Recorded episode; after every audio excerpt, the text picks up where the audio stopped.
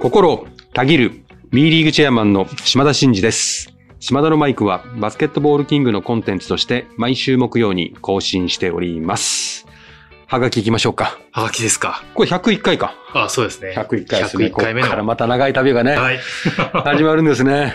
頑張りましょう。はい。ちょっとね、もう開幕して少し、こう、まったりした感じなんで、今日はどんな展開になるのかちょっとわかりませんけども、はい。頑張りましょう。はい。で、まず、越谷ブースターの、はいブースターボランティアの方からはいということで、えーこの度は100回目おめでとうございますと。えー先日の読売新聞の記事を見ました。地域愛着素晴らしい言葉ですねと。アルファーズの葉月さんとの対談、YouTube で流してほしいですと。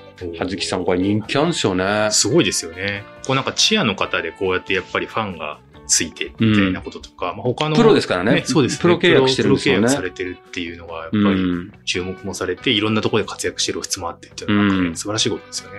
でもチャンスがあったらでね、あれ、島田の語りましょうとかね。ああ、そうですね。なんかで、チアの方が登場するっていうのもいいんじゃないですか？あ。あんまりね、その普段どういう活動をされてるのかとか、うんなんかどういうとこ大変なのかとか、うん。なんか率直にね、聞いてみたいなっていうところもありますそうね。あ、この間オフィスに来てさ、はい。1時間ぐらいゆっくり話してネギバンバンもらって、一緒にネギバンバンしたんしたんですよ。あそうなんですね。うん。そうそうネギタッチ。までしてるからね。まあそういう意味でもうマブダチみたいなもんだから。もうそれでマブ出しになっちゃうんですね。はいはい。だから、まあちょっとオファーしてみましょうかあね。どっかでその、今せ、まだ選手をうん。もっと出したい人がいるから、うんうんちょっとその先になるかもしれないけど、葉月さんちょっと要チェックしておきましょはい。じゃはいあ注目ということですう。ね。。はいい。ありがとうございます。ほんで、マイクネーム、あ、マイクネーム。マイクネームね、マイクネームうんペプシマンさんからです。えっと、年賀状のあまりですいませんと。はい、あいいですよ。もうそういうことってお 往々にしてありますからね。私もたまにやってました、昔。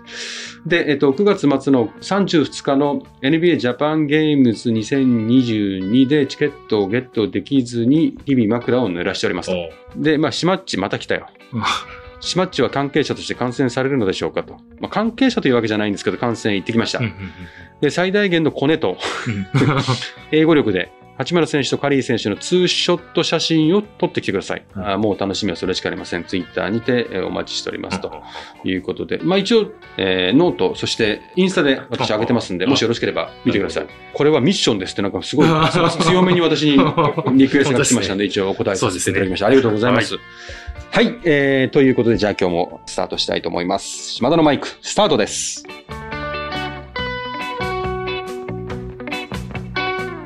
島田のマイク。この番組は B リーグライブ2022の提供でお送りします。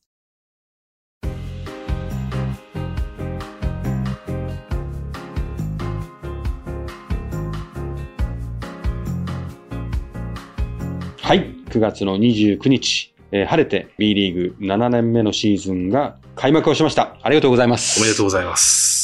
おめでとうございますって言われるんですよね、本当に。我々からするともうなんかもう怒涛のバタバタしながらやってるんで、あ、そうか、おめでたいことなんだっていうぐらいの感じよね。結構ね、明けましておめでとうみたいな結構、明けおめとかやっ明けおてますもんね。めみたいな感じでしたね。はいはいはいはいすごくスポーツカレンダーの風物詩として秋がバスケの季節だっていうのがうんすごく定着してるのかなと思うと嬉しいですよね。そうですね。まあ、どこまでこの B リーグの開幕っていうのがこう世の中に伝わってるのかっていうのはわかりませんけど、まあ、日経新聞さんとかでもね、もう4ページぐらいね、うん出していただいたりとか、まあメディアの方々にもかなり取り上げてはいただいたんで、あ、この時期に B リーグが開幕するんだっていうのは、まあ毎年ちょっとずつちょっとずつね、うん浸透していけばいいなと思いますが、まあ今回、先出し開幕ということで、名古屋ダイヤモンドドルフィンズ対シーホース三河のカードを選ばせていただいて、はいうんえー先んじて開幕し、私も行ってきました。まあまあ盛り上がってましたよ。ね。まあ、えっ、と、入場者数は4000人超えしてましたかね。はは先出しゲームで平日の夜ですからね、そこでやっぱ4000人っていうのは結構すごいですよね。そうですね。まあ、名古屋なんで、ドラゴンズのね、はいはいはい。野球観戦される方もいるんで、うんその仕事終わりにスポーツを見るっていう文化っていうのは、まあ、よそよりはあると思いますし、はいはい。場所も本当に名古屋城のね、あの、中にある愛知県体育館なんですけども、まあ、ドルフィンズアリーナということでやってるんで、まあまあ、そんなに集客困難なところではないと思いますけど、はいはい。びっくりしたのは、これがダービーだからかなと思いましたけど、三河のファンが多かったですね。半分ぐらい三河のファンなんじゃないのっていうぐらい、ははははい。青と赤で分かれてて、うんうん。なんかもう、ファイナルチックな、あ、それもまたいいですね。うん、感じ。まあ、普通、まあ、バスケって本当に7、3ぐらいになるじゃないですか。はいはいはい。でも半々ぐらいになってたんで、あ、さすがダービーだなっていうのと、ああ、ミカのファンってダービー戦よく行かれるって聞いてましたけど、やっぱそうなんだなっていうのは。見て感じましたね。うんうんで、試合の方は、まあまあ、ファーストゲームにしては、やっぱ出来上がってたなって感じしますよね。ああ、なるほど。いいゲームでした。点差はちょっと開きましたけど、うんうんでもそんな感じはせずに、うんまあとにかく名古屋の外のシュートがまあ高火力率で決まってましたよね。そういった意味ではね、あの、100回目のうん特別会に出演してくれた須田選手う3ん。本きっちり入れて、ゆうたろうくんね。言うたら、もうそこもなんかマブダチな感じですね。もう下の名前で呼んじゃうからね。もうね、嬉しかったですよ。あまあ、事前にインタビューもしてたし、はいはいはいその代表に選ばれて、トム・ホーバスヘッドコーチからこう、そうスリーを打てと、スリー打たないと逆に怒られると。いうぐらいの外から打つ選手として認めてもらって、彼もそのスタイルが自分にフィットしてはい、結果出せるようになった自信を、そのままチームに持ってくるって言ってたじゃないですか。はいはい。とはいえ開幕だし、うんとはいえチームのこのスタイルがあるから、どうなるのかなと思ったらもう全くユニフォーム変わってもそのままだったじゃないですか。ああ、そうでしたね。ね。うんそれが、まあ、そのチームからも求められてるだろうし、自分もここは打つっていう感じでやってるから、うんうん本当にいいなと。代表からのうんチームでスタイルをそのまま継続するっていうのを見せてもらって、うんまあ嬉しくなりましたね。どういう覚悟で試合に臨んでるのかとうん事前に聞いてたからこそ、まあちょっとまあ考えもひとしおみたいな、そそういう感じですかね。もう自信持ってますよね。あ最初のファーストタッチ、セカンドタッチぐらいはちょっと外ーしたのかな。で、ちょっと硬いのかなと、いう感じで、少しこう調整するのかなと思ったら、もうそれはもううん有言実行。なるほど。須田裕太郎君は、あ ちょっとフルネームにしないと、ちょっと途中で誰の話してるのか分かんない人も出てくるかと思って戻しますけども、まあまあ、こう、ブレずに8ー本ですね。。うんうんうん8分の3かな。まあ、結果、彼はもう少し入れられる選手ですけど、うん難しいシュートも打ってるんで、まあそこは嬉しかったですね。うんうんなるほどねう。ん。きっとお渡ししたね、島田のマステッカーもうん。忍ばせていたのか、いなかったのかも、ちょっとまたあの機会にぜひ聞いてみたいですよね。聞いてみたいですね。はい。あのステッカーをベンチの椅子かなんかに貼っておくと、まあ、わちゃわちゃしないで落ち着いてプレーできますとって言ったら、あ あ、そうですかって言ってましたからね。もしかしたら、みんなに見えないに、う裏側あたりに、椅子の裏側あたりにも、超効能的には落ちますけどね。あの、裏側あたりに貼ってるかもしれない。いや、でもいい試合でしたね。いい試合でした本当に、あ、の、あと西田選手もね、はいはいはい。あのまあ、結果負けましたけど、はいまあ、やはり代表でこう、結果出してる自信っていうのはやっぱ随所出ますよね。ああ、やっぱそうなんですね。うん、まあ、外のシュートもももちろんなんですけど、やっぱりこう、外国籍選手がいても、まあ、国際ゲームなんて外国籍選手しかいないわけですから、相手は。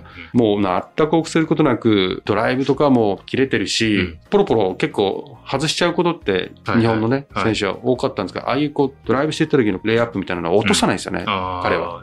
ね。うん。そこが、おでんくんの、おでんくん。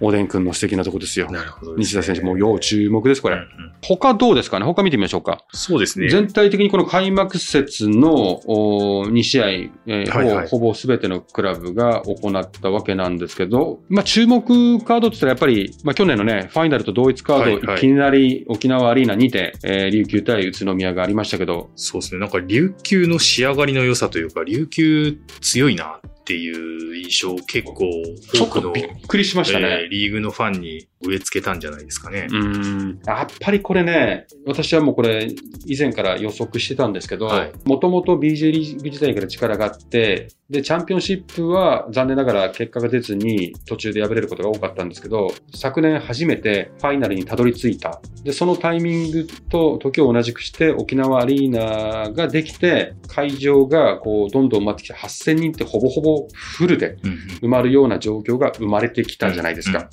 もう絶対相手チームからすると、もうチームの強さとアリーナの強さ、はい。圧うんみたいなものが出てきたらう、ん相当厄介な存在になって、やっぱりこう、いつかはね、はいそのエネルギーを持って取るものは取っていくんじゃないかなっていうことは言ってましたけど、まあなんかそういう空気を感じさせるシーズンになるような気しますよね。あうーん、まあもう自信があるし、会場の空気がやっぱすごいですよね。うんうんだから相手選手にとっては、フリースロー一つもプレッシャーかかるというか、はいはい。そういう風になってんじゃないですかね。なるほどね。キングスの力はもちろんだけど、やっぱアリーナの醸し出すあのなんか圧、ダブルパンチだから、宇都宮が力がないはずはなくて、めちゃめちゃ強いのに、うんああいうゲームをしちゃうっていうのはもうなんかすごいなと。結構全国のバスケファンが、いやうん、これは琉球今年は行ったんじゃないかって強いんじゃないかって思ったんじゃないかなと思ったのが、あの、スポーツくじのウィナうん。ーの、あの、優勝予想っていうのがあってですね、うんシーズンどこが優勝するか、私が週末見た時は、うん琉球3.3倍ぐらいだったんですよ。うん。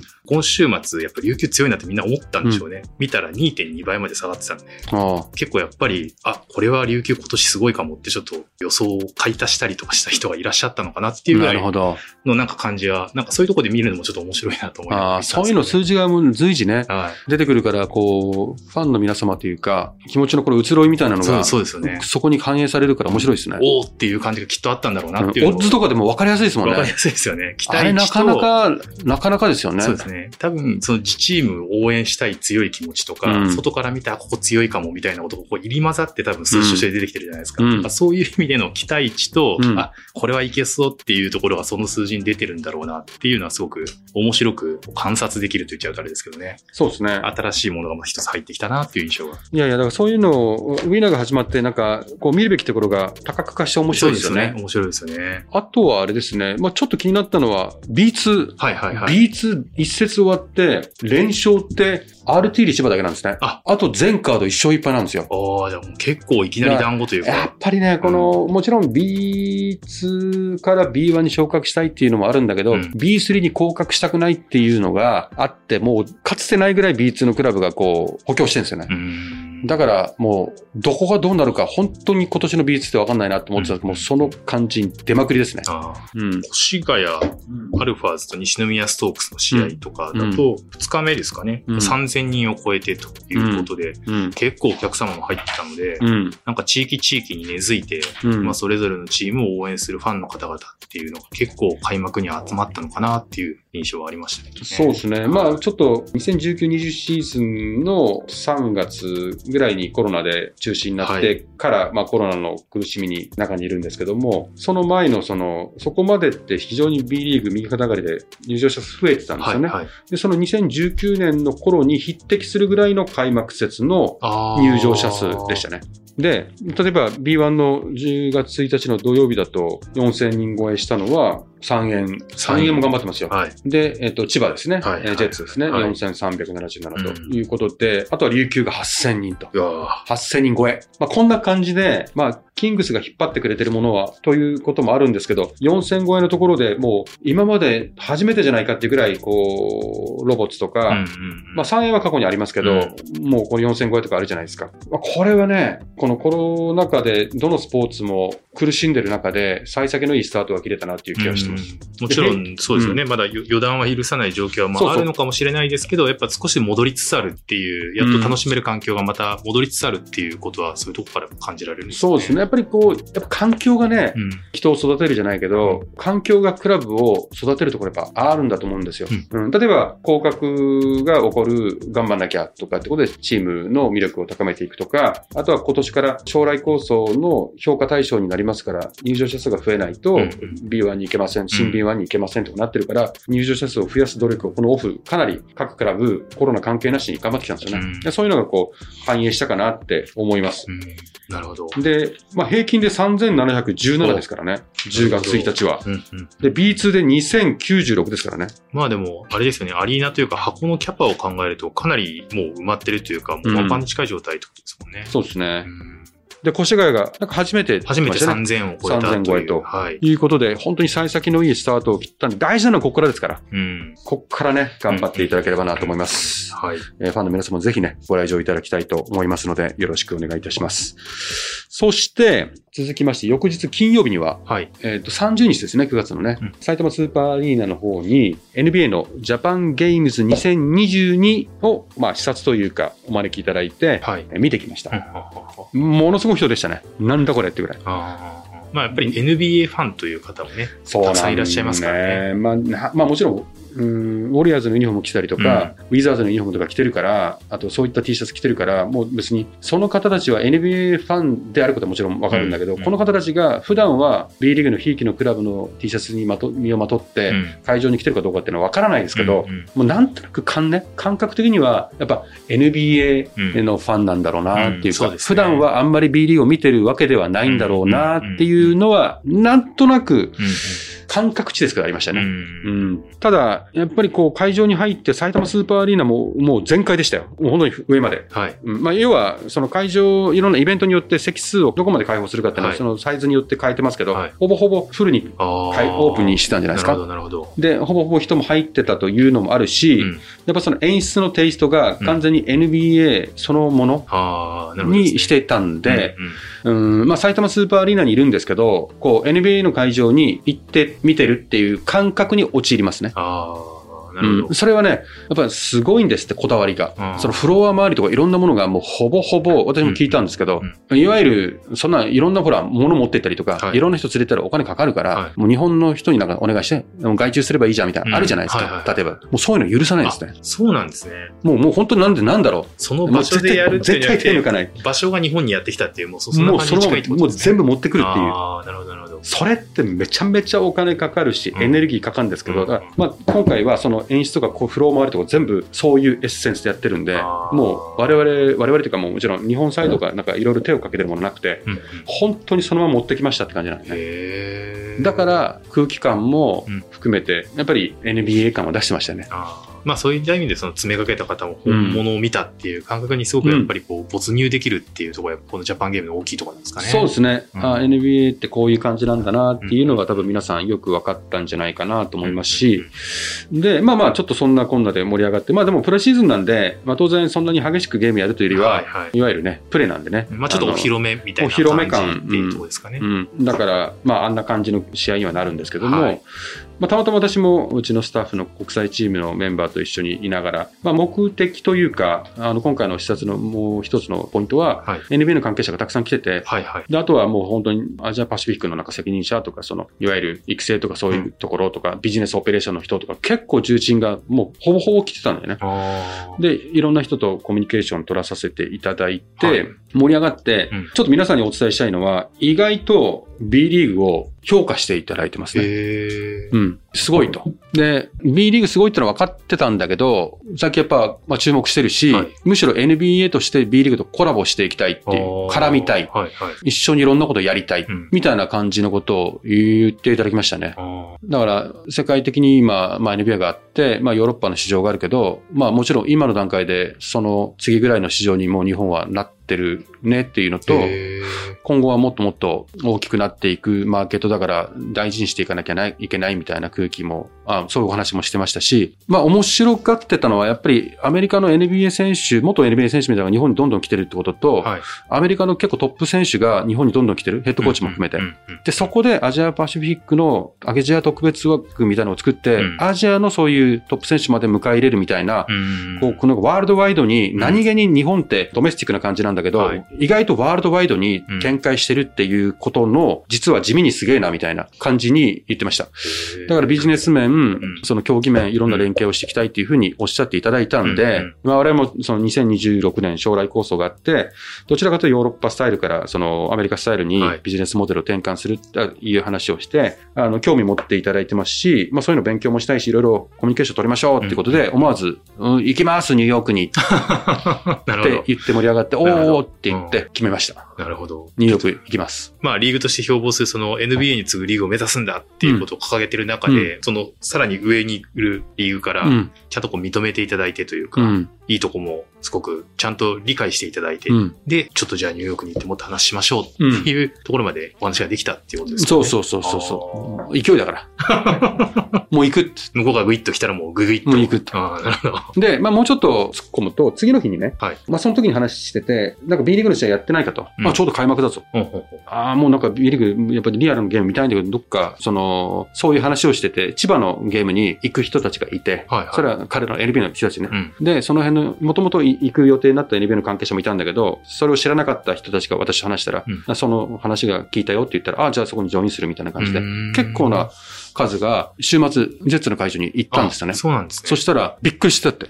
それさっき聞きました。盛り上がってると。うん熱量これ NBA より B リーグのまあジェッツと大阪のゲームを見て、うん人ももう4000強とはいえ満員感あって、うん会場の熱量高くて、うんで、ゲームも拮抗してたちょうど1点差かなんかでうん面白かったっていうのもあるんだけど、すげえなと。うん。その前の日は情報を持っていろいろ調べてて、うん B リーグのこと詳しいんですよ。あで、情報としてすげえなって言ってくれたんですけど、次の日にリアルにその会会場行って、あ、ほんとすげえなっていう話を、私はそこいなかったんだけど、間接的に聞いたんで、なんか、いいじゃないですか。やるなとは聞いていたが、うん。実際に見ると、見てみるとすごいじゃなかなかやるじゃねえああ、か。なるほど。B リーグみたいな感じではいはいはい。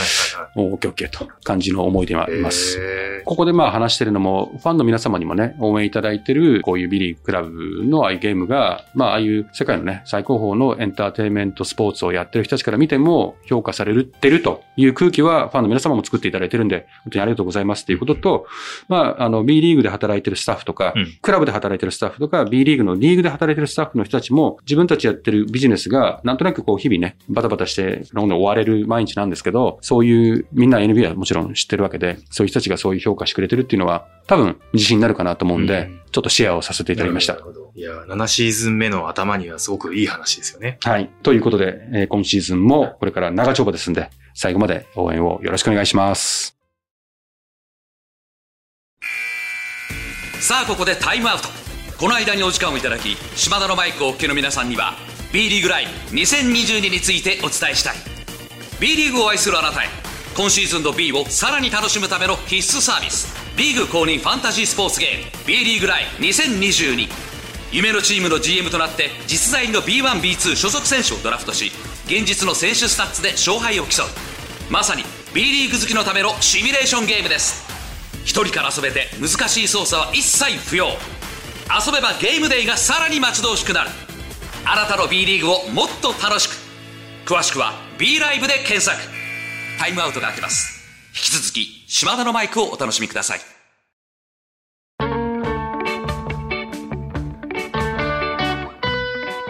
島田のマイク。この番組は B リーグライブ2022の提供でお送りしました。はい、そろそろエンディングの時間です。島田のマイクでは、リスナーのあなたからのメッセージを受け付け中です。私への質問、企画のリクエスト、お悩み相談、暗算祈願、何でも構いません。番組で紹介させていただいた方には、島田のマイクオリジナルステッカーを差し上げております。宛先は概要欄に載せております。あなたからのお便りお待ちしております。では最後にですね、実は、えー日本初のお1試合予想くじ、ウィナーが、あまあ、すでにね、はいはい。えー販売をしてるんですけども、ちょっとね、あの、テレビや報道等々でも出てるんですけども、会見をやらさせていただきました。で、日本スポーツ振興センターの足立理事長と、はいえー J リーグの野村チェアマンと私、はいえーそして、まあ、何かゲストがいてということで、まあ、記者に向けてのこんなことを始めますっていうことのお披露目と、もう発売を開始しましたはいみたいなことをやらさせていただいて、まあ、ご覧になってる方もね、いらっしゃると思いますが、アンバサダーで、はい。木村拓哉さんが、この度、まあ CM とかもね、バンバンそう。バンバン出てますけども、今すごい流れてますよね。になっていただいて、トークセッションみたいなのが、うんうん。でちょっと二つだけ私エピソード言っていいですかね。ああ、もうせっかくなんで。せっかくはい。実はね、イベントがあって、登壇してですね、はい私と足立さんとはい野々村チェアマンが前に出て、まあ、3人トークショーをしてうんで私のマイクがですね、うん音入らなかったんですよ。あ、そんなことがあったんですか？うんうん。リハの時に出てて、はいはい。え？って言って、うんちょっとすいませんって言って、マイクまた裏から違うの持ってきたんですよ。はい。また入んないんですよ。うん。そしたらもう足立さんが僕の使ってくださいみたいになって、で渡されてやって、やっと喋れたんですよ。はいで、終わって。で、我々講談した後に、はいそれでは、あのさ、木村拓哉さんに登壇してもらいましょうって分かったんですよ。はい。はい。木村拓哉さんがね、うんこう、口パクで、は マイクが入らない。で、もう、もうみんなざわざわですよ。島田ならまだ、まだ、いいけど。いいけど、木村拓哉さんのマイク入んないってもう大変なことだこれ。うんもうみんなもう、もうスタッフざわざわしてもう冗談です、みたいな。さ先ほど、ちょっとマイクトラブルがあったんで、私もちょっとやってみました、みたいな。ちょっと、私のミステイクをですね、木村拓哉さんがフォローするという、まあ私がミステイクしてるわけじゃないんですけど、私のマイクのミステイクなんですけどね。という、ちょっとこう、間接的に絡んだっていうふうに言っても過言ではないかなっていう、そうですね。そんなことが一回ありました。はい。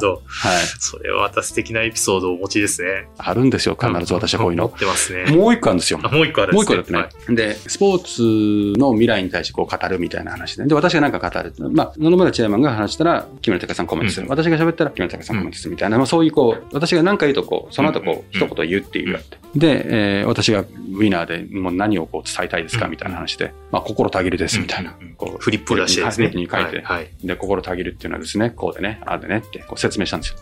私だけでも心をたぎるとかって言ってるから、もうどうしていいか多分うん空気的に分かんないというか、隣だったんですけどね、え、なんか難しいなこれ、みたいな 感じでリアクションしていただきながら、で、私的にはその心をたぎるっていうのをですね、木村拓哉さんに拾っていただきたかったんですはね。いはいはい。そしたら拾ってくれたんですよ。でもニュースで見ました、私も。あ、出ましたそこ出ましたよそのシーン？ニュースというか、記事になってました。そこだがタイトルになああ、って。そうそうそう。はそしたら、心をたぎる。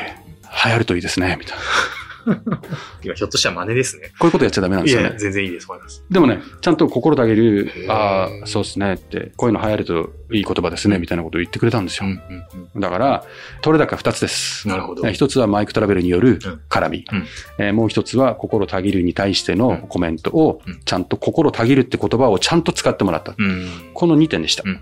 はい。以上報告。はい。ということで、えー心をたぎっていただきましたでしょうか？えー島田のマイク。ここまでのお相手は、心をたぎる。えー B リーグチェアマンの島田真二でした。